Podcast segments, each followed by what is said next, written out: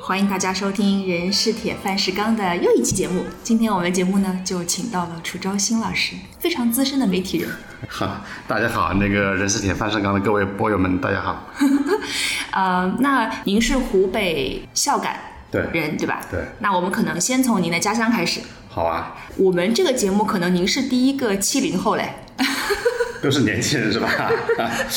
对，然后我们在想说，那是不是您对于食物啊，对于小时候的这种吃的东西的记忆，可能和我们以前的其他的一些嘉宾会有一些不一样啊、不知道您觉得现在回想起来，小的时候吃的东西啊，会不会有一些特别的记忆，您是不会忘记掉的？ 对，我觉得我们这一代人，甚至五十年代、六十年代的那些人，他们都有一种饥饿的记忆，这种记忆，所以导致了现在决定了我们的对食物的这种偏好。还有态度，对吧？对对对，呃，小时候，其实，在七十年代的这帮人很少有饿肚子，但我是比较特殊，我们家里那时候特别贫穷嘛，嗯，所以是饿过肚子的人。所以我现在经常说，这个能能吃饱饭已经很不错了。所以对于物质方面这种呃欲望其实不是很高，但是呢，对于吃吃东西，现在毕竟条件好了嘛，嗯，所以大家还是会对食物会有一些有一些要求。这种要求呢，跟小时候的记忆呢，呃，就有很大的关系。就是小时候饿肚子吃到的一些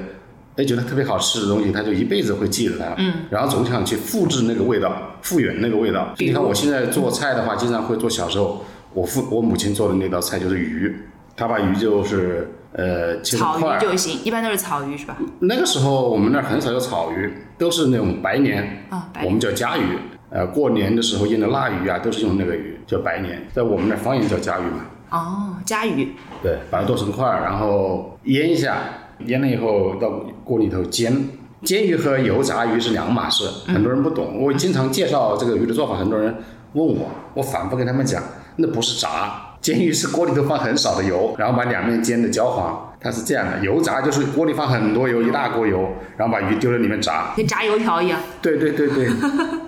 呃，你你会怎么给它起这个名字啊？家常鱼、 我们叫炕鱼块儿，炕鱼块儿，哦炕鱼啊，用我们的方言说是炕。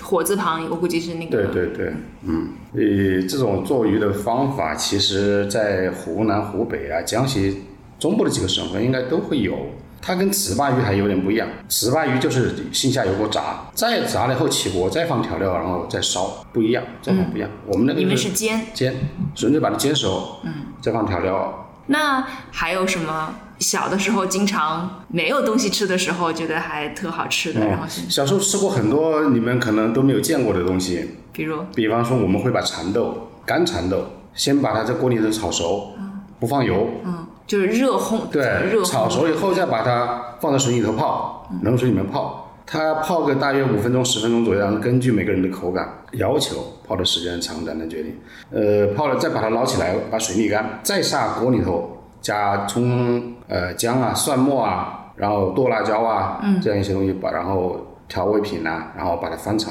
嗯，那个时候是小时候经常没有菜的时候会吃这个。然就后拿那个下饭吗？它是下酒菜，就家里没有菜的时候，经常就是这个就是最常见的下酒菜，就是我父亲那个时候就经常用靠这个下酒。哦，豆类下酒是不是？别人可能会吃花生，或者是吃那种炒的蚕豆对下酒。然后您那边的做法就是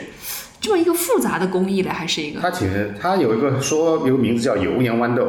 我们我们当地把蚕豆叫豌豆，跟很多外地的朋友他们家乡的称呼不一样，嗯他们叫蚕豆，我们那没有蚕豆这个说法。嗯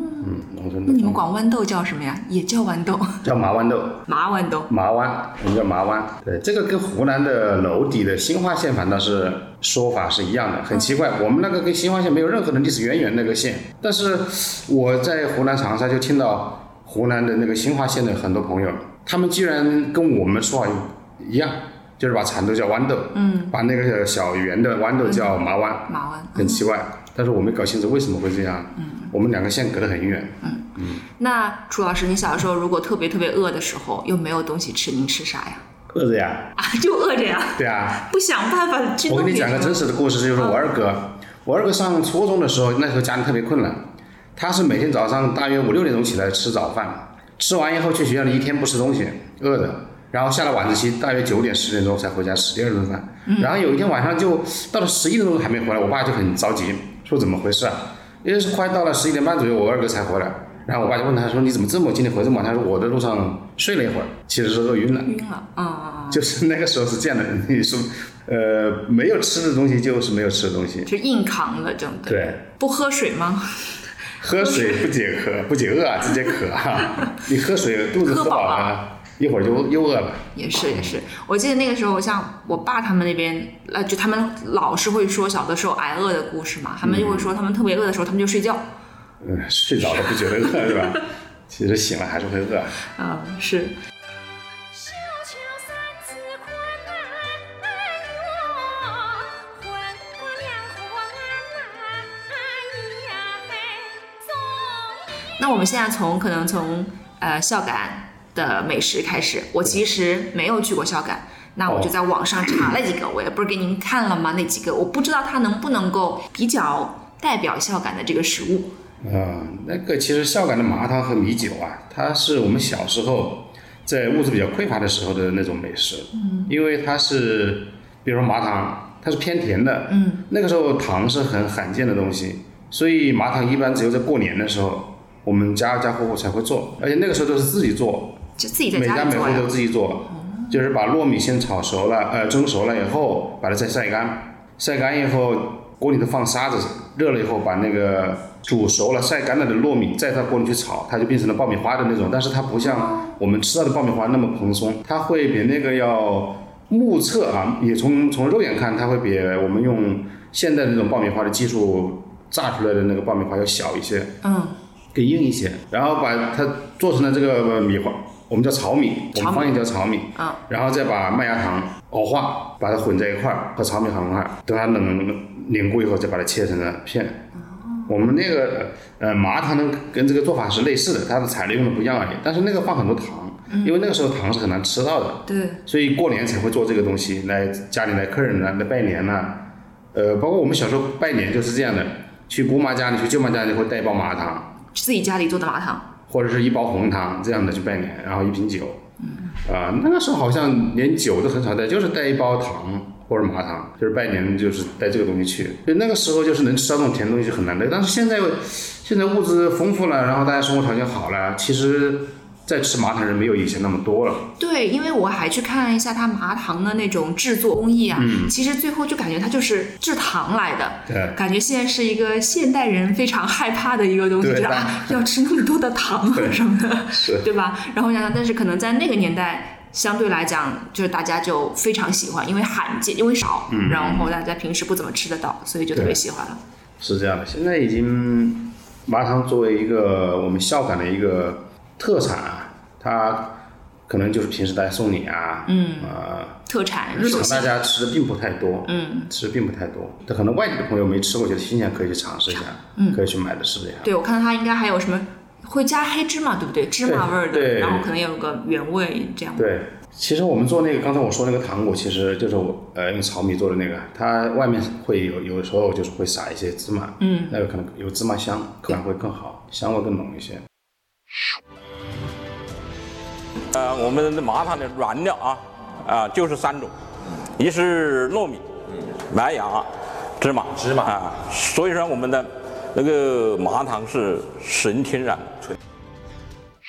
嗯，我也看了那个孝感的米酒，现在孝感的米酒感觉就是占领全国啊，就是因为其实我觉得米酒这个东西，只要是粮食丰富的地方。可能都会有，比如说在江浙，我们就会叫它酒酿，嗯啊就是也是小的时候经常会吃到的一种对，算是比较少见的零食嗯吧，天然零食那种。但是感觉像孝感米酒做的这么大，现在可能各个城市的超市都有都能卖够是吧买 到，就还挺不容易的。前几天那个同事给我带了一瓶来，然后我对说啊对哎怎么有孝感米酒？我当时还挺惊喜。对我，我去查了一下，说这个孝感的米酒啊，说正宗的，我不知道啊，是不是网上的这个嗯，创作出来的故事，为了让它更好卖，他就说呢，它的这个标志性的是要用这个诸湖湿地的珍珠糯米嗯去发酵的，嗯嗯然后就说可能那边的。这个地方的糯米，它的那个，他们不是有一种什么支淀粉含量嘛？就是它能决定它嗯嗯嗯它的含量比较高，所以做做出来呢会比较甜，就它分解了之后会特别的甜。嗯，孝感米酒选用的是当地的珍珠糯米，这种糯米颗粒均匀，比一般糯米的微量元素多出好几种，蒸制后的珍珠糯米可以长时间保持米粒的柔软度，用这样的糯米酿制米酒，可以达到甜而不腻、入口即化的良好口感。另外一个呢，说它你们需要用这个蜂窝酒曲，九曲嗯我见过，因为我们它是这样的，孝感米酒呢，它其实在很早的时候没有那种专门的厂家来生产，是家家户户都做，就跟做嗯土腊鱼方土方子，对不对？对，就跟家家户户做腊鱼腊肉是一样的，包括我们刚才说做的那个麻呃糖，麻糖，嗯，都是家家户户做。过年之前，它也是应该我们更多用的是应该是糯米，也是糯米，糯米蒸熟以后把酒曲，那时候酒曲是像那个鸽子蛋那么小的一个白丸子，嗯，把它碾碎了，然后把它撒在里面，是那那个我见过那个东那西个。丸子应该是买的吧？还是呃，我们当时是买的，嗯买的，所以它当时是每家每户都做，所以不存在说非要是产自哪个地方的米啊怎么样的，啊？它是一就个家里有什么米就用什么糯对米就对用。对对，家家户户都有。后来慢慢的，现在日常家很多人家里不会再做了，包括麻糖不做了。嗯。因为现在有些企业就开始专门来生产它，嗯、然后他们可能是为了这个促销的一个模式吧，就要非要定义为某个地方就正宗不正宗，那个其实没有这个讲究，它是一个我们孝感地区日常每个家庭过去都会做自己做自己吃的一个东西。那你们平时都怎么吃呢？那个米酒？我们很少直接生吃，我们会把它煮，煮了后跟汤料一块儿，然后煮荷包蛋，或者是用蛋花冲蛋花。嗯，那是不是也是过年吃的多呀？对对 对，平时基本上，呃，好像是没有做过，主要是确过实年。，因为那个时候你还要用很多糯米，那平时饭可都可能不够对吃的时候。是，只有过年才会做一些这些东西，包括打豆腐，我们呢也是过年才会打。啊我最近在写一篇文章，就是打豆腐，小时候打豆腐这个记经忆历，，嗯，对，也是家家户户都会自己做豆打豆腐， 就是黄黄豆磨对对对磨对成那个对浆，对。对然后去做豆腐。因为我们村里头就有豆腐坊，它就是每年过春节之前，大约在过小年前后吧，家家户户都有打豆腐。嗯，就是你自己把黄豆泡好，然后自己还准备柴火，然后挑过去，他只是负责给你加工做成豆腐。就提供好所有的原料。对，连柴都要自己提供的那个时候。 那您觉得现在能喝酒跟小时候就喝米酒有关系吗？那个没有关系，那个没有关系。我我其实小的时候特别喜欢吃那个酒酿，就是可应该跟您那边的米酒是差不多的。然后我们小的时候呢，已经开始是，就像我小的时候，已经是有人嗯专门做，但他也是这种自己家里做，他就放在那个自行车二十八寸大自行车的后面，嗯然后架两个筐，然后他就一排排一碗一碗摞上来，他就在各种小区里边骑自行车吆喝边喊，对，啊边吆啊喝说。然后我就特别想吃那个东西。夏天的中午，它一般都会出啊来卖，因为大家可能就买了之后放冰箱，出来之后就当一个冷饮一样吃，对就特别喜欢。后来呢，我爸就会觉得很贵啊，可能那一碗要。那时候几分钱嗯这样，但那个时候就会觉得很贵，说想自己做，于是就拿个大脸盆做，也是去买那种酒曲做，经常做失败。前几天我看了一个视频，就是教做这个米酒的，呃，是一个我们湖北恩施的那个一个一个老奶奶，嗯，她是要恒温的，就是你酒曲加进去后要恒温，是多少度来着？十几度还是二十几度？我不记得了，嗯，要恒温，你不如果这个温度把握不好，就很容易失败。而且我估计啊，就是这种菌类，它其实是一个发酵的对过程对嘛，对，有的时候就是很难控制那个菌类的发酵，嗯像我就是我们家就是拿一个脸盆米啊，包括这个过程本身就会有一些我不知道微生物进去哈、嗯就可可能控制的不是那么好。然后我爸会拿一个棉衣，嗯，盖在那个脸盆的上面，就让它站在那儿。但像我这种手多的、手欠的，就是 经经常性 打开，常就打开看那一下。就是你搞坏了，我觉得。它是我们那时候是用被褥、啊棉絮把它包起来，包起来的过程中是不能打开的，因为你打开可能就温度就降低了，它就嗯对，或者是有发酵些不好。脏东西或者灰尘或者什么什么之类的进去。那个其实的影响不大哦，它主要是温度。嗯，温度它决定了它那个发酵的过程。对，我哎估计我们家搞坏了嗯好多那个酒酿都是我 干的。好，那我还看到一个叫做“云梦”的鱼面，对，这个我们是鱼面是一个也是一个特产，要得鱼面美，桂花潭取水。云台山上晒，鱼在白鹤嘴。所以是云梦那个地方对做的鱼面。对对对，它就是把鱼从鱼肉从骨头都分开，然后把它做成肉泥。对肉泥，呃，对鱼肉泥那样的，对吧？对，然后嗯掺一会也也会，我印象中应该是会掺一些面粉。会，对，然后就按照面条的做法，这个东西过去并不是家家户户都有，因为鱼贵，对，它应该是，呃，它这个做法好像还挺复杂。看起来是，你像刚才说的麻糖啊、米酒这些都是会家家户户做，这个鱼面不是家家户户做，只有少数几家，他把它做一个家庭企业，就家庭作坊式的那种。我记得我们小时候，我们镇上就有几家嘛，就做鱼面的。哦，然后你们要想吃的话，就是去买那种要去干买的鱼面，但是我们家从来没买过鱼面吃，但我们那个地方好像，呃，小时候不怎么吃鱼面这东西，我们都直接吃鱼。啊，也是 因说为我有们鱼那了，儿为什么还要水吃锅？嘛，就直接吃鱼，很少吃鱼面。但是最近几年反倒是离开了老家以后，还总想吃它。它的经典做法是用我们当地产的白花菜，白花菜对，像什么样呢？是某一种青菜吗？对，它有香，特别香，它是适合做酸菜用，白花白花菜。嗯。呃，它会开一种白色的花，所以叫白花菜，知道吧？哦那特别香。那一般的菜心就是黄花菜了，因为它会开黄色的 花。呃，它的叶子和花会把它剁碎后搅在一起，然后做的酸菜，哦然后跟鱼面一块儿炒，是特别香。那我现在回老家，如果在外面吃饭，都会点一盘这个菜，就是是炒白鱼面哦白花菜炒鱼面，这是最经典的吃法。所以去餐厅它就会有白花菜，对有这么一道炒里面菜嗯白花菜，它它不作为主食，我们没把它当主食，我们把它当成一个一个菜。对，其实它应该是个主食类的一个东西过去。反正现在都不吃主食了，就直接吃。对我最近我老家我一个同学应该是给我寄了鱼面，估计我回去就能吃得上了。那他他们现在其实应该也都是这种企业生产，对吧？就对不会对再有这种家庭作坊。家庭很少做了，嗯，没有，几乎没有，就是小时候也不是家家户户做，嗯，鱼面这个东西它工艺比较复杂，嗯，然后又耗时间，然后我又看到一个叫安陆滑肉，这个我还真的没吃过这个东真西。的吗？他还说是安陆的烧烤比较有名，哦你现在到我们老家县城去看，到处都是安陆烧烤这样的门店，哦，它已经从他们那个县已经扩张到整个孝感地区的很多县了。那他们的烧烤有什么特点吗？因为就我们会觉得说哦，烧烤有特点的是东北东北的烧烤、嗯这样，就但您觉得安陆那它边的烤串儿，它不像那种东北的串儿那么大，但是它也不像湘西就湖南湘西的串儿那么小，它是适中的那种，对， 它没有什么特别的特点，嗯，没有什么特别的特点，呃，就是普通的，我觉得普通的那种烤串儿，因为我也去吃过，没有觉得它有什么什么，但是。它可能可能一个是食材还是要新鲜比较好吃，嗯，比如说牛羊肉啊、猪肉这些东西啊，还有这个鸡鸡鸡胗啊这些东西，它食材新鲜就会好吃。嗯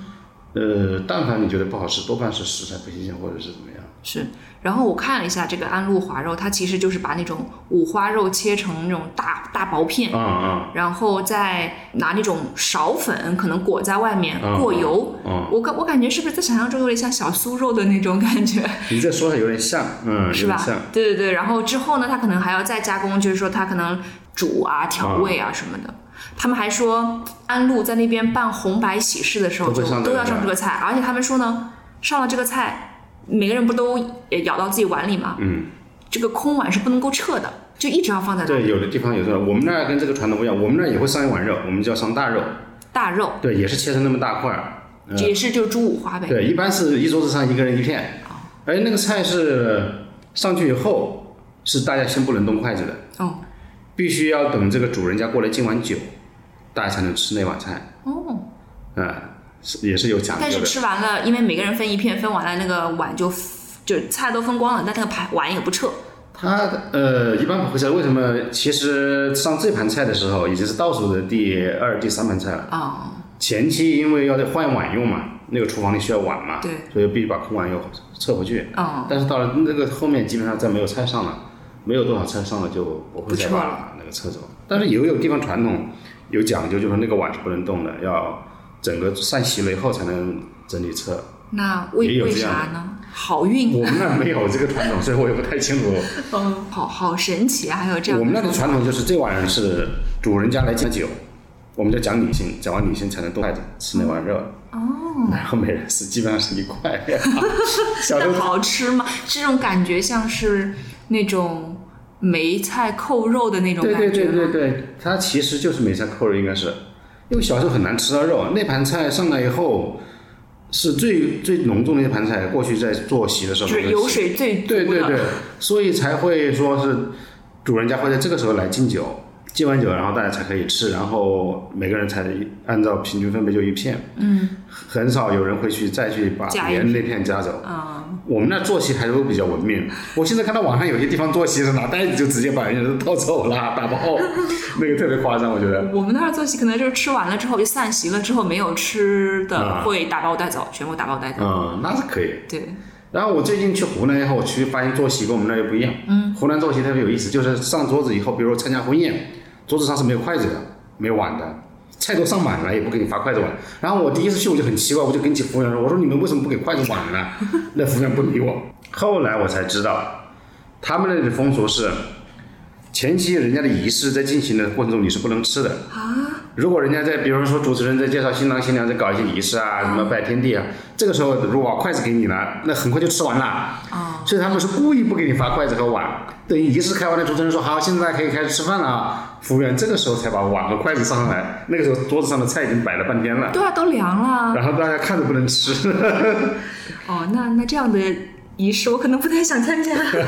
因为我前段时间参加同事的那个婚宴嘛，然后他也是，就是一开始会有很冗长的一个仪式，就是、嗯啊，男生要讲话呀，女对嗯生要讲话呀，双方要讲讲各种事情，就可能长长辈还要发言什么的。就他放假之前去准备婚礼之前，就跟我说啊，比如说结婚那天见啊，什么时候哦，OK，、我嗯说确保你们早一点开席。就当我饿了的时候，我的心情会很不好。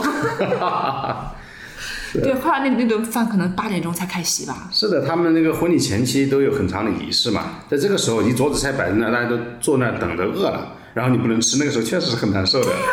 我那天去就是有点饿了，对吧？我几次喊服务员上筷子，他都不理我，不上餐具。嗯，他说这个人嗯不懂规矩。我当时不知道，后来才听他们讲说这是个当地的风俗是这样。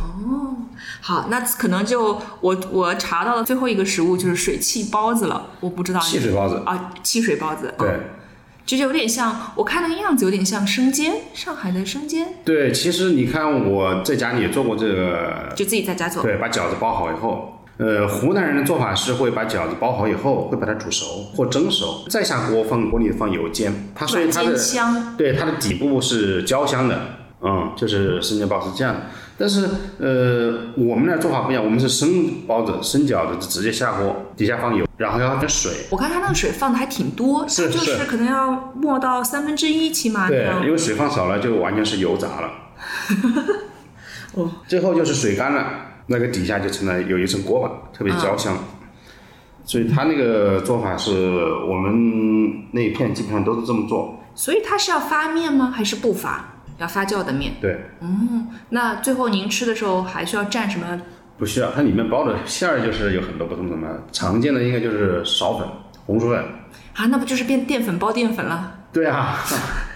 我们小时候因为很少有肉，所以就那个包红薯粉的特别多。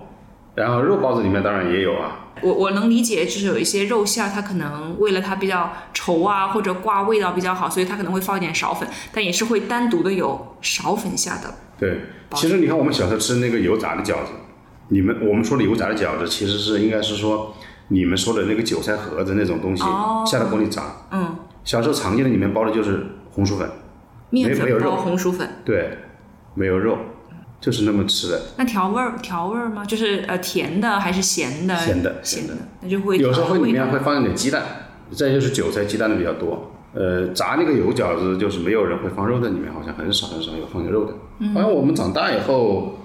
开始出现了有肉的包肉馅的那种东西。那这就是我做的功课了。还有什么你觉得是孝感的美食？我完全不知道的，大家上都海很美食其实很多，有一种东西，呃，你我不你们肯定应该没吃过也没见过，叫鸡头包，鸡头包，它是长在很大的湖里面的，它对水质要求还挺高那个东西。但鸡是头米吗？我不知道你们说的鸡头米跟我鸡说头的米这就个，是芡实，就那一个它长得像藕带藕尖，知道吗？其实它的外面是有一层尖尖的刺，因为我们小时候家里特别困难的时候，我大哥二哥他们就会暑假就会夏天那个东西只有夏天有，就到我们孝感离孝感比较远，应该是在东西湖的那种大的水塘里面，就是大湖里面，嗯，去割，它是水生植物，长在水里面的，像藕带。割的时候是很难割的，为什么？它是上面它是圆形的，整个圆形的那个外面都是皮，上面都是刺，所以必须要戴很很厚的手套。然后你下水，水很深，所你是以站着的吗？像那种挖偶的那种人，要穿对一个那不行，你下去，因为水很深，你根本就不能。他们是游着泳在里面割，所以很游着泳，边游踩边着水啊，有时候是这种。割完以后，可能凌晨六七点钟，呃，凌晨四五点钟就回家了。嗯，他们半夜去了，一般是十二点钟就骑骑自行车去那里，很远，骑几个小时。割完以后回来以后，早上一家人就起来开始剥了个皮，要把那这个刺要剥掉。外面应该很硬的那些，对，把刺剥掉以后才是中间的像个藕带的东西，那个是炒酸辣的，特别好吃，而且好像只有野生的，现在不知道有没有人工养殖的。那个东西外面很少见到。那估计我们也吃不着了呀。对，现我有几年在武汉的菜市场看到过，它只有夏天有。那是不是有一点点，呃，就做出来的味道会有一点点类似于我们现在吃的那种藕藕尖儿，就藕对，尖的那种？啊它跟藕尖的不同，什么藕尖是脆的，嗯，它是面的，它不脆，它把它做熟以后一般都是面面的，但是那个东西很少在外面看到。山又把哎里多哎呀嘿，哎怎么还有那人呐？走路就莫问路，哦越问就越远。不问那就多了。多了在哪里呀？你看前面就是凉亭。孝感的好吃的东西其实特别多，嗯，前不久我们老家县里头的融媒体中心，他们就做了一个，就是我们每个乡镇有一道菜，就自己推了一道菜，你们都出了一是道什么菜呀？什么烧鹅，啊，但这个我怎么反倒不认可，因为我们小时候很少有人吃鹅，我们那里。烧鹅不是应该在 香港啊、对啊广州啊什么的？就是我很奇怪，为什么我们那个镇的这个代表菜居然是鹅？我我们小时候，整个我从小就很少看，我们家里不吃，我们附近的邻居，我们的村里的乡亲们也没有人看到人吃，居然把鹅做成了我们的一个当家菜，我其实很奇怪的。所以现在你就发现，就是时代变化以后啊，年轻人他对过去的东西是慢慢的不了解，然后越来越多年轻人离开了农村，现在农村基本上都是老年人和留守的儿童，他们出去以后，他们对乡愁很多可能是想象的，家里的那些东西，嗯，是有时候我觉得，比如像我啊，我离开老家以后，经常会想吃老家东西，嗯，但是很多东西回去真回去吃以后，发现又不是记忆中的那个味道了，啊，可能因为记忆有一点点遥远了，所以再可能就是在外面嘴巴吃刁了。生活生活条件好了，对，过去觉得好吃的东西，现在不觉得好吃了。嗯。呃，很多人说为什么现在的猪肉没有以前那么香？真的是猪肉的品质变了吗？我有时候就很怀疑这个事儿。我觉得也是有可能的。有这种可能，但我觉得更多的可能是因为那个时候确实是吃不到肉，所以肉就特别香。你现在天天在吃，你怎么可能会觉得香嘛？对对对，就像我觉得，我觉得比较明显的是鸡的味道，嗯，就因为现在鸡越来越快了嘛，就是这种成熟的周期嗯越来越快，什么白羽鸡啊什么的，可能很快就可以出出来吃， 出来吃，呃，所以就是它那个味道就很淡，因为像我们平时上班的时候在公司叫外卖，可能你吃什么你就是什么，哎呀。海南鸡饭呐、嗯啊，要什么什么烤鸡啊、炸鸡啊，我甚至有一度吃到啊，一一一听说又要吃鸡的时候，我就觉得，嗯，我不行了，我不能再吃鸡了。 是小时候我们你看我们吃，比如说吃肉啊，家家户户有养猪，每家都有猪圈。现在我们在村里没有家户，没有一家人养猪了，现在那所以现在村上要吃猪肉，得都是去买别呀的别的地方吗？都到镇呃集市上去买啊。嗯。呃，那个肉可能也有，确实跟饲养的方法不一样有关系。对，我们那个时候小时候，我记得我们家养猪都是自己去打草啊，嗯嗯，割草喂猪，水里头长的那种，哎，这个水草我最近还在香港中文大学学校里看到过那种水草，专门喂猪的。我们小时候，再就是给它吃这种人吃剩的剩饭剩菜，主要是这两种，没有其他的东西。现在是饲料了。现在对，现在据说都吃饲料。那后来您不就去武汉读大学了吗？嗯，到了那读大学的时候，你会觉得那儿吃的东西和家里吃的东西不一样吗？口味或者是吃的东西，你会觉得嗯，这个东西我不吃的呀，或者是什么的？ 武汉还好，武汉跟我们那儿挨得很近，武汉和孝感其实只相距七八十公里。它的除了方言有些不一样，呃，吃的东西还比较接近，那种口味啊，所以就是都是什非常接近么咸鲜，对，咸的、辣的嗯，都差不多，没有多大的区别。但是像热干面这个东西，它是武汉的一个代表的一个吃早呃早餐用的对吃过早的一个食物。我们小时候就没有见过这个热干面这个东西，虽然我们只隔得这么近，但我们那时候没有吃热干面这个这个这个这个东西。您觉得热干面好吃吗？我原来不觉得好吃，我在武汉的时候从来不怎么吃热干面，反倒是最近几年，呃，离开了武汉以后，每次回去都要吃。有固定的哪一家吗？ 没有，比如我回老家，跟我一帮同学在一起，早上吃早饭，他们叫我，他们都是会点一碗牛肉粉或者一碗热干面，我是一样要来一碗的。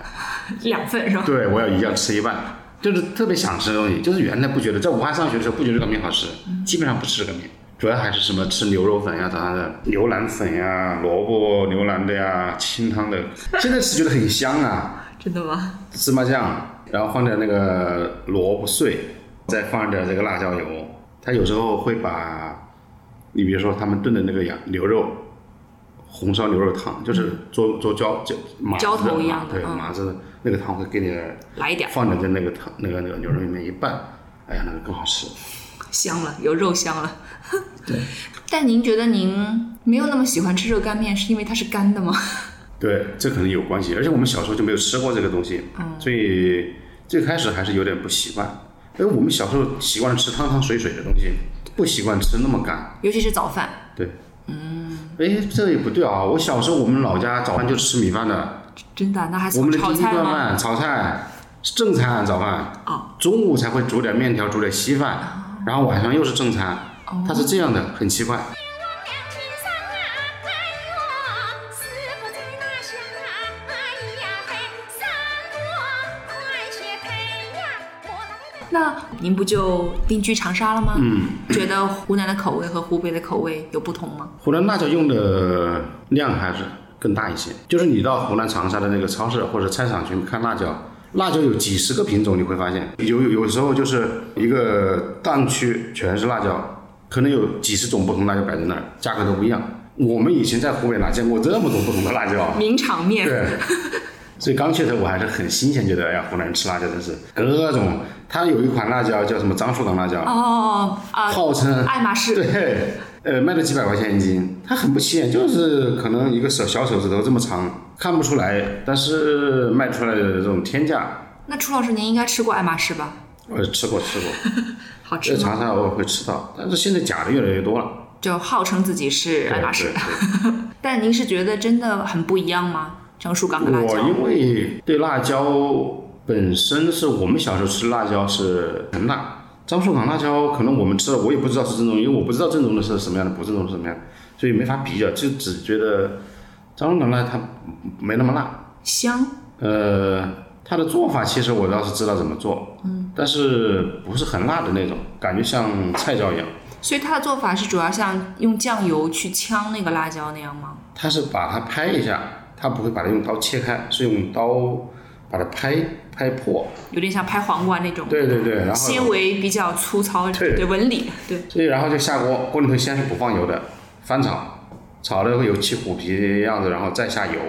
下蒜末啊，下豆豉啊。他们做这个是一般都会放豆豉，然后蒜末，然后可能这不放别的东西了，就放点其他的什么蚝油啊，或者是生抽这些东西，然后翻炒起锅就自然的香味，它没有那么辣，但是它确实很香， 很下饭。说的我都流口水想。想吃辣椒，那个辣椒外面现在好多网上都有卖的，但是不知道真的假的。对，我也有看到，可能这段时间价格又下来了，前段时间可能就两三年前就炒的特别，可能疫情之前吧，就超级贵。这个季节如果还在卖的，绝对是假的。大棚不行吗？它那个我我听说是说它的种植是有季节性的，而且我听说是因为只是在樟树港那一个地方种嘛，所以它产量应该是很低的，所以才能卖对啊得这个么跟贵红参菜苔也是一样啊。武汉的红参菜苔最多就是宝红禅寺的那个塔的那一片，吃正宗的红参菜苔。哦。但是你看现在全 就是香港也有啊，对啊，别说全湖北了，这个恨不得全中国的很多中部省、中部和西南的省份都会有那些东西卖，嗯，很奇怪。那楚老师，您在长沙不是听您说钻研了湘菜吗？是我有段时间特别就想找个湘菜的师傅拜师，专门去做像转转行转型嘛，就是这从个媒体 人进这军个餐饮行业，是有过这个想法，所以后来认识了一个湘菜大师，他是享受国务院津贴的一个一个一个大师，但后来我们成了朋友。他呢去我家里指导过我几次，比如说做鱼子豆腐，这个菜对我来说我是很爱吃，但我不会做。为什么我每次自己做的话，要么就很腥，鱼子豆腐啊，就是对有鱼子和豆腐一起。对，那个做过小火锅特别好吃，在外面。我当时是很喜欢吃这个菜，然后就想学，所以当时那个他叫石丁贵，是一个大师，请他去我家里指导我做过。我自己做每次都是腥，然后再要么就是鱼子特别，就是用油炸的太厉害了。嗯，过老了有点儿。对对对对，所以火候把握很难。嗯，然后要放哪些东西也搞不清楚。后来看他做完，后来我自己试过一次，哎，比原来好多了。嗯，他们一般是其实鱼子很容易散，如果你直什接么鱼的鱼子都可以吗？呃，在长沙那边什么鱼子居多啊？嗯鲫鱼的鱼子不多，然后这个我倒是没有去去去注意，反正有时候在超市你就会买到过鱼子。所以就超市就会，它会单独的卖那个鱼子，对我们我现在住的地方的楼下的超市就有，就是经那常种小小的吗？密密的那种。对因为比如说要吃日餐的话，那啊个鱼子就会有大一点，一颗一颗的，很大的哦也会有。嗯，淡水鱼的鱼子不会有那么大对，应一该不会般都是很细很细小的那种，它一坨坨的在一块儿。嗯，所以做的时候你很难，就是如果它有很大一坨。如果你直接下锅，那外面已经焦了，嗯硬里面了，还里没嗯面还没熟，就会有这个问题。所以后来才看到他们先改刀，再下水焯定型，或者是在锅里头用油煎一下定型，嗯最后就放调料啊，就开始放水。原来我就不知道是怎么做，可能是跟我做鱼一样，是用油煎了以后就放水，要么就是里面没熟，外面已经很老了；要么再就是里面没入味。我我特别想问一个问题，就是湘菜啊，因为现在不是全国各地都都还挺流行吃的，跟川菜都差不多了，嗯就是有有占领全国那个餐饮这个的趋趋势，就是湘菜本身内部它还分流派吗？有有有，其实我听他们讲，我也去吃过一些老长沙的菜。老长沙的菜它并不是都很辣，嗯，有的菜就是很很清淡的。我我之前还是有之前看过，说什么祖安菜之类的对，它应该是非常清淡的。祖安菜就是据说是当年那个曾国藩的弟弟曾国荃，他在两江那边回到老家以后，就带回来很多钱，然后带了一大批那个厨子回来了。然后在他们家那是他这个家菜，就是祖安菜，就是其实他就是为什么很清淡，因为是带回来江浙的厨子。嗯，但那个菜就在湖南那边就扎根了以后，就成了单独的一个一个一个流派。所以他们的菜基本上都是很清淡，不像我们传统的湘菜那么咸那么辣。嗯。呃，老长沙还有很多菜是不不咸不辣的。比如呢，现在还能吃到吗？我吃过一两次，但是我并不喜欢这种口味嘛，所以吃吃的很少。不不不咸不辣不好吃是吧？所以我当时很奇很惊讶，我说：“哎，长沙的菜怎么会这么清淡？怎么没有辣椒啊？”嗯，后来才知道他们有本身就不辣的，很多菜是不辣的，嗯老长沙菜。但是你看湘西啊、衡阳啊、呃郴州啊这些地方的菜，普遍还是比较辣。那您拜师学医，为什么最后又没拜师呢？我想知道这个拜师的过程是一个很复杂的过程吗？就可能是是那个石大师他觉得是我跟他是朋友，他不好意思吧， 还是跟他说开玩笑喝酒一起吃饭嘛。嗯。我说我说我要拜你呃做师傅吧，他就笑就没接 话，但是只是但有没有可能是，嗯，我不想收楚老师为人，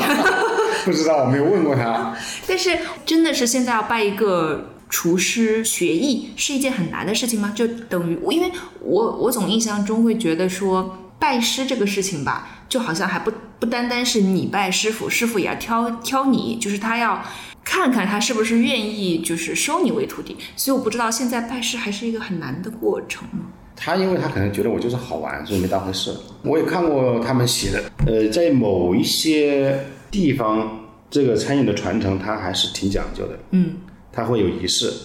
当然，更多的时候，你说像那种新东方什么厨师学校，那就没有了。啊它对就是一个是批量生产这种厨师厨师的这么一个地一个方嗯培训机构嘛。所以，像长沙很多湘菜大师，他们的学，他们如果是招徒弟，因为他不是培训机构，他是比方说我在某个饭店做主厨，我要带两个徒弟，那么他就会选，不是每个人都能去拜那种大师当徒弟的。嗯，他肯定就是双方选择，就是你刚才说的，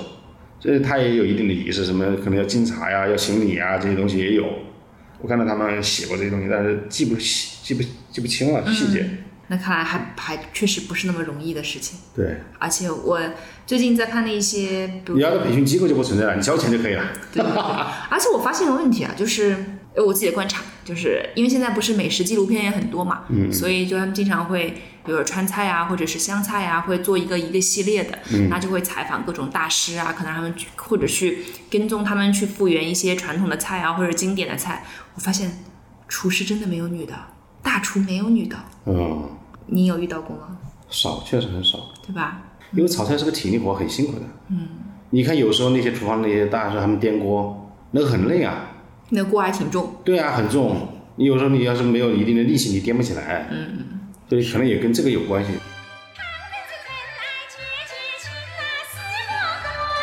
外之身，一年为我养不回。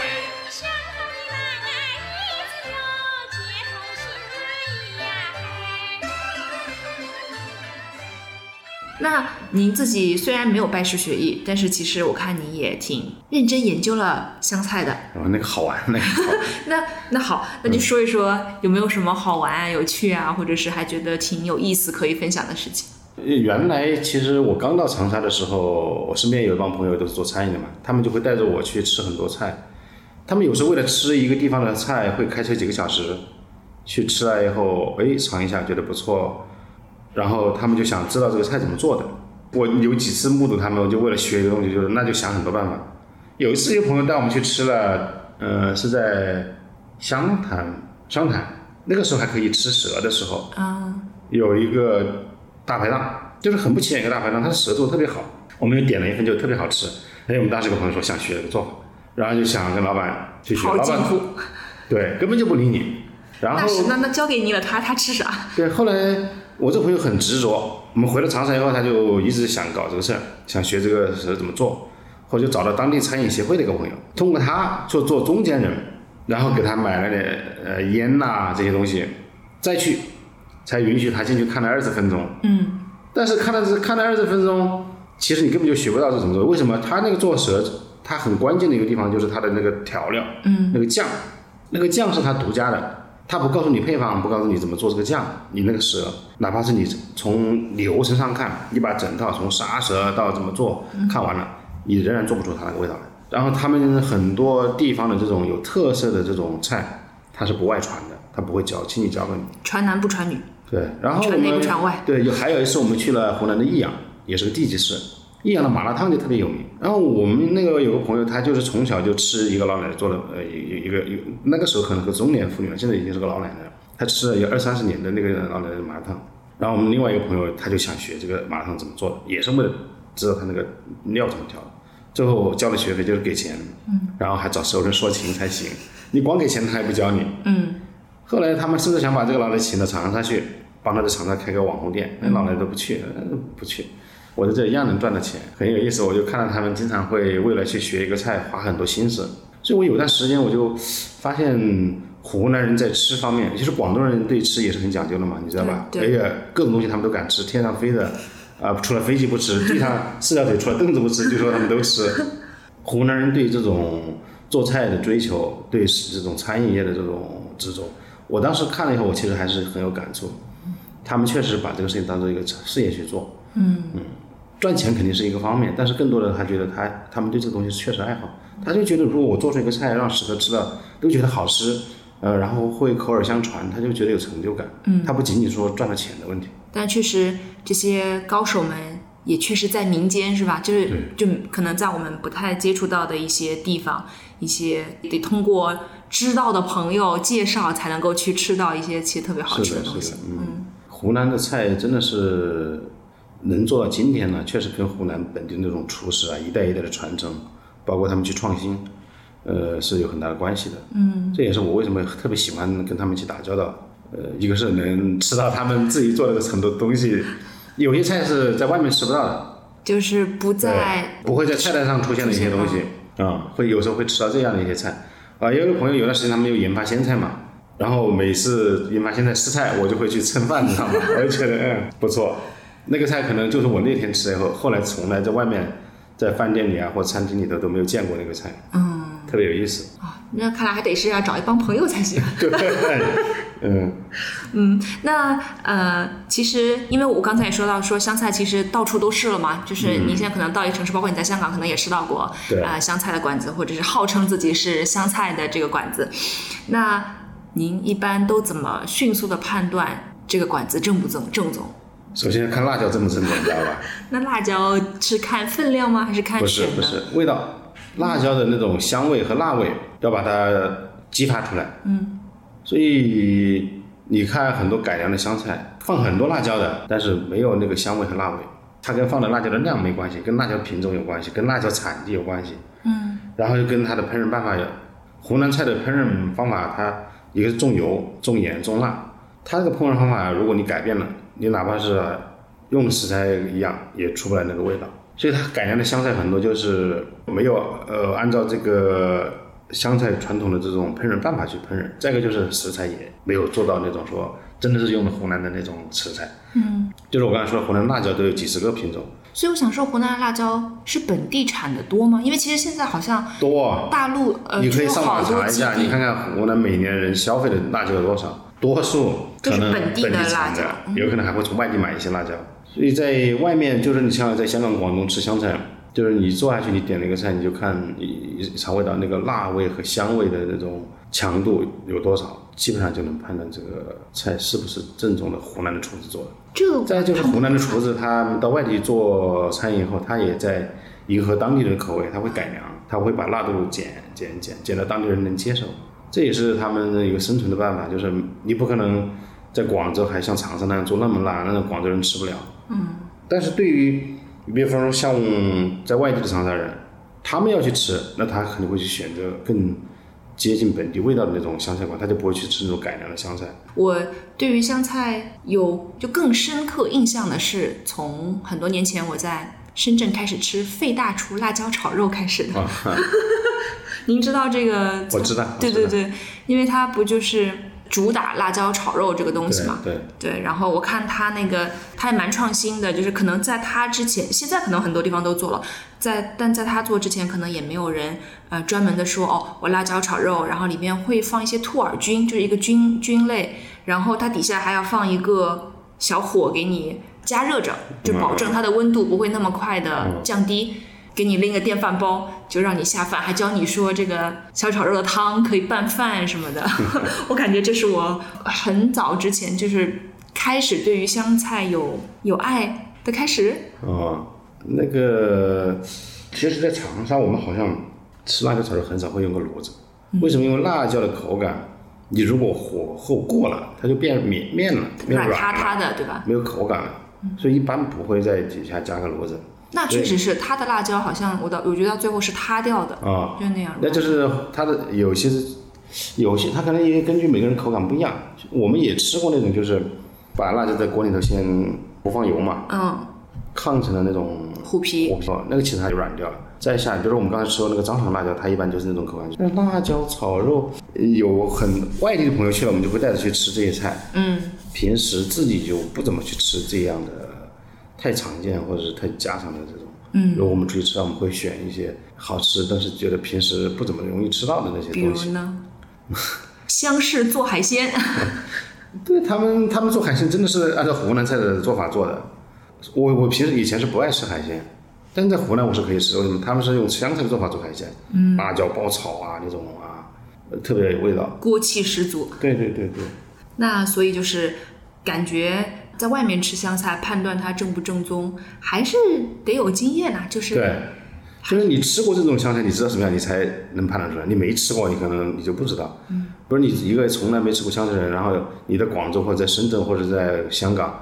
吃一个湘菜，你怎么能知道它是正宗不？你是完全不知道的。对这就是根据你已有的经验、你的知识储备有关系。嗯，那您觉得现在在长沙，就这种湘菜的这种竞争，行业竞争激烈吗？肯定经验啊，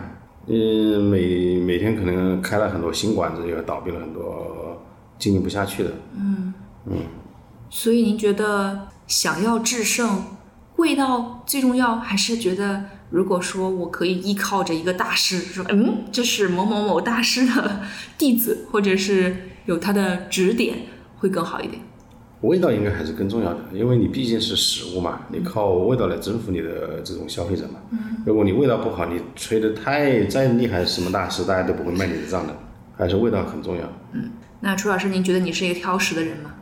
我的口味，其实像我这种饿过肚子的人，应该应该说是口味很包容，就是觉得有吃什么都可以。事实上，我的口味并不包容，我对那种甜的东西就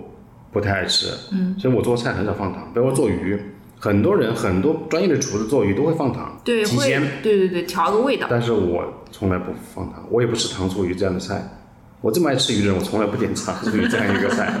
尤其我去了那些做以糖醋鱼作为主打的菜鱼鱼鱼鱼类的菜菜品的地方，那个鱼上来我基本上不会动筷子。那完了，您不能去杭州了。对啊，在杭州我们也去找湘菜和川菜吃啊。 那我在原来在杭州就出差，我同学大学同学就会领我去吃川菜或湘菜。所以感觉您可能是，如果说只是为了填饱肚子，反正什么你也就都吃了，就填嗯饱肚子。但是如果说在有条件可以去追求这个品味的时候，您觉得您自己的这个要求还是挺高的，是吧？现在可能是在你能吃饱的已经不是问题的时候，你就会想着怎么吃好。嗯。那么吃好，首先肯定要满足自己的口味的这种偏好嘛，所以你就没有必要去吃那些，就你觉得确实这个东西我不爱吃，那我就不会去那您有不爱吃的东西吗？比如说内脏啊、脑花啊、这些东西我兔都吃头，啊。这些东西我都吃，那您有不吃的但是吗？你把它做成甜的，我可能就不吃了。啊，对于食材没有禁忌，但是对对口味有有你，看我也挺爱吃辣腊肉的，但是广式的腊肉我就不爱吃，因为太甜。对，嗯粤式的香肠啊那些我都不爱吃。所以那镇江的糖排骨您肯定也不吃了。对，糖醋排骨这个菜我从来不做，我也不在外面点糖醋鱼、糖醋排骨。那您吃饭的时候会有猎奇心态吗？就是您会想去尝试一些你从来没有吃过的东西吗？我没有，我其实我吃东西，我觉得刚才说我一个是不太宽容，再就是也很保守。我我不是那种特别愿意去尝试新的味道的人。他们经常我我有朋友，他们就说你应该去更多的尝试新的口味嘛，就其他的风有味、啊、粤菜呀、他们那帮人就是湘菜他也爱吃，火锅也爱吃，粤菜他也爱吃，什么潮汕的那种生腌啊，这个他们也爱吃。他们那些人真的是天生的是干这一行人，嗯，就是什么都可以吃，什么只要你做的好，他都爱吃。嗯我就 不行，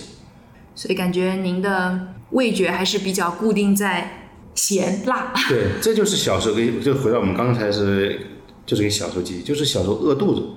所以你要有下饭菜，嗯，下饭菜什么东西下饭就是咸辣的东西下饭，所以他这个小时候给你已经在你在你的味蕾上打了一个深深的一个烙印，你永远是觉得这种东西才是好吃的东西，嗯，所以我们小时候。吃饭就是主要是为了饱肚子。我们对食物的评价，说一个东西好不好吃，说谁家的菜好不好吃，评价标准你知道是什么？就是下不下饭，而不是它是不是鲜，是不是嫩。没有这样的评价标准，火候好不好，刀工好不好？没有， 就是看能不能下饭。但是你如果太咸了，可能也无法下咽，也不行。所以他就认为你把盐的用量把握的十分好的时候，你这个菜，嗯，他认为是好吃的。小时候就是这么评价食物的，是现在开始就变了，可能是，但是这个对人的影响很大，我觉得对我个人影响是很大的，对别人有没有这样影响我就不知道。嗯，明白。那最后，嗯要不您口头给我们传授一个简单的菜谱吧？啊，哈，我给你们讲一下我做的这个鱼吧，因为这个鱼真的，我每次吃我觉得是妈妈的味道。嗯，我最近在香港做了好几次，有有有一个有几个四川的学生，呃，不仅是四川学生，有几个学生来吃啊，有一个说这是像他爷爷做的，有一个说像他奶奶做的，我当时听了就哭笑不得。第一次吃您做饭的时候，我也说吃完了之后像是家人，就是啊父母做的呀。对，就是跟我我我不是那时候还说，我感觉像我们虽然平时也会做做菜，嗯但我总感觉我做出来的菜呢是那种菜谱味儿的，就是确实我做的时候也是看着那种，比如说下厨房啊，或者是网上找来的一个菜谱，他跟你说啊放盐多少勺，什么什么什么之类，对吧？我也是按照这个菜谱出来的，嗯做出来确实也是菜谱味儿的，就是但是吃您的那个饭就很像是，就一看就是经验出来哦靠经的，验出来的对对，所以你看，你们在网上搜的那些教你们做菜的那些视频啊，它都是有精确到盐用多少，我们都没有，我们是盐少许，料酒少许，生抽少许，而不是精确到多少克。那您看您您会尝吗？您会尝一下它的味道吗？呃，比如说像我每次做鱼，我都不会尝，因为我基本上知道已已经经很熟形成练了了一种习惯，放多少盐。因为我腌腌的时候，我放的盐，我基本上就大概掌握了。嗯，除非我前天做失败以后，我有忘了放盐，就腌的时候忘没有放盐。哦。然后做的时候以为是平时按照平时腌过的，啊，所以他养成了一个习惯，就是你在腌鱼的时候就基本上知道放多少。嗯然后我平时比如说炒炒蔬炒青菜，嗯，我一勺子去那个连罐里面舀的时候，我就大概知道了大概多少，它不会差得太远，不会太多，不会太少。嗯，好，对，这个就完全是经验。打断您了，继续教我们做鱼。 鱼，我们我现在买鱼一般都会买活活鱼，比如我们在在内地基本上买回，在在在香港可能有时候做不到这一啊点，稍微对难，就是活鱼挑出来让它吃了以后，让它给我杀好。然后鱼的内脏、呃肚子里面那个黑膜一定要去掉，啊那个是很新的一个东西，就是你看，我觉得香港还不错，他们会专门帮你把那个黑色的膜洗掉，用刷子刷掉。如果你自己在家杀鱼，就要注意这个，那个黑膜一定要去掉。嗯。然后有些鱼，它外表，你想它长期在水里头，外表是很脏的。嗯。仅仅是用水冲一下洗不干，一定要用，比如说用清洁球去洗，把表面的那些脏东西才能洗掉。它表面的鱼还有有些鱼有粘液，这样才能把它洗掉，才一个是卫生，一个再一个就是没有那么腥。我做这个鱼，它一般是会选择草鱼，或者是我刚刚说的白鲢，就把它剁成块儿。这个块儿跟糍粑鱼不一样，糍粑鱼经常剁成四方块儿，我们是长条，就是从鱼头到鱼尾顺着剁。对，就按照鱼本身的形状对剁成块就行。对，然后可能就是两公分左右宽，那么宽，太宽了就不入味容易，然后也不熟。然后腌一般会腌，但是如果我们也有做其他的做法，比方说我们烧汤，烧点点汤带汤的那种就不需要腌。嗯，就因为反正到时候都蘸汤吃是对吧？，我说的这个就是是，我做这个鱼是一点水都不会放，热锅腌好以后，锅要烧锅，然后把油烧热，里面要撒一点盐，如果你怕粘锅，撒点盐，嗯，然后把鱼块下下去，不要轻易去翻它。昨天我就翻了很楚多人啊嗯老师的鱼，楚老师说不要翻鱼。因为你刚下锅，它如果还没有煎好、没经淀洗，你翻手很容易翻烂。嗯，所以很多人煎鲫鱼为什么会翻，就是不成形 嘛，对，就是因为你太着急去翻锅了。我觉得我我来分享一下，就是初学者、厨房初学新手的这种嗯心态，就是我也知道我不应该翻，但我也很就是担心忍不，住对对吧又，怕我也糊很了担心它糊了。事实上，你会判断这个，如果你晃锅的时候，鱼能在锅里自己的滑动，那就说明可以翻。但有的时候你就它不滑，你你就会怀疑，嗯，到底是时间没够啊，还是我这个鱼其实已经做坏了？ 如果它糊了，它味道上会闻闻得到出来的啊。嗯，这个就是你如果粘锅了，有几个可能：第一个油放的太少，油太少它就会粘锅；第二个就是它还没有定型，你就去随意翻。所以我们会在锅里放点盐，这也是防粘锅的一个办法。嗯，再就是不要轻易去动它，等到这个你觉得这个鱼晃锅的时候，鱼能在锅里能动，自己动，再反过来，你就会发现啊，煎的焦黄了，就是你看到我煎那个鱼就是对焦黄了嘛，特别好看。对，然后换一面再这么煎，对。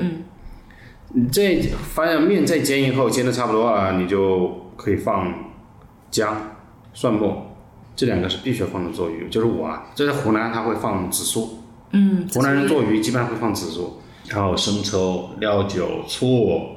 这些东西。看来你也不放蚝油，因为这边人很喜欢用蚝油。对，我不放蚝油。嗯，我我的那什么鸡精、味精，我基本上都不用。然后就是这东西放进去，因为两面都煎的焦黄了嘛，它不会粘锅了，也不会散了，定型了就可以翻了，翻炒。然后放青红辣椒段，嗯，就然后再翻炒，就基本上可以起锅了，就这这么简单。但是做出来的味道就是家里确实是农家菜的味道，对，我觉得您那个鱼是干的，它没有汤水，不放水。对，油最后其实也是弄得因很为油干放的的，很少嘛，嗯，它不是炸鱼，我就说嘛，我们说的煎鱼和糠鱼跟炸鱼不一样，放的油很少，最后就是你成出锅以后，你会发现油并不多，对并不是那种特别腻的那种鲜香的，它是鲜香辣，辣其实也不辣啊，还行，嗯，因为我们小时候不会放青红辣椒段，我们放的是剁椒，就是那啊种我发明白了发酵着发酵过的那种。对，剁辣椒嘛，放那个多。现在我们可能会按我到湖南会就会学的，放新鲜辣椒，新鲜辣椒，他们叫螺丝椒，嗯嗯，就像手指头这么粗的这种辣椒，把它切成段，呃很长，他们可能有二三十公分长的那种辣椒，放在里面配色就好看，嗯，当然也可以吃那个辣椒。其实做法很简单，但是你做鱼要就是很考验你的耐心，就是你翻锅的那个那个过程就是考验你耐心，这就是经验，你做多了就会了。 好，我们要去试一下，做得好的话再到时候给您发照片。好好好好好，好呀，那楚老师最后还有什么您觉得我们没有聊到，你想跟我们再多聊一聊的吗？呃，差不多了。我是觉得吃饭这个事情，呃，每个人根据自己的口味，所以如果你想按照自己口味做，你就得自己动手。完全靠外面吃，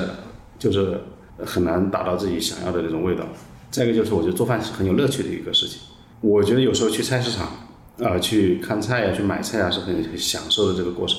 但是天天做饭也不行，知道吗？就是如果你一天，呃，一年三百六十五天有三百多天都在厨房，那我觉得我也受不了。我可能一个星期做那么三五次，就三五餐，而不是三五天，我觉得还挺好玩的。啊、如果是一个星期每天三顿饭都要做，那也挺我也挺受不了的。对，这这不就是您现在的日常吗？ 对啊，呃，不想做的时候就出去吃几顿，这样的话也它就是可以让你吃到自己做嘛，可以享受这个过程的乐趣，呃，吃到自己想要的味道。然后你觉得每次放不同的调料，做不同的菜，你会有不同的味道，也有成就感。嗯。然后出去吃又能换口味，出去吃到好吃再回来，然后就开始琢磨复刻一下怎么怎么能复制出来那个味道，这也是挺有意思的一件事情。嗯，所以我觉得如果大家时间上允许的话，真的是多自己动手做，不要去吃外卖了。嗯，真的，我觉得吃外卖，当然你如果是确实没有时间，那没办法。如果有时间，我建议大家多到厨房里去。从具体的生活里找到创造的快乐。对对对，好，那就非常感谢楚老师做客我们的节啊，目。不客气不客气，非常开心来跟你聊这些吃的东西。 我每次说的时候，我自己都都吞口水，你知道吗？我也在咽口水， 太煎熬了。 好，那我们这期节目就是这样，谢谢大家，拜拜。拜拜拜拜拜拜。啊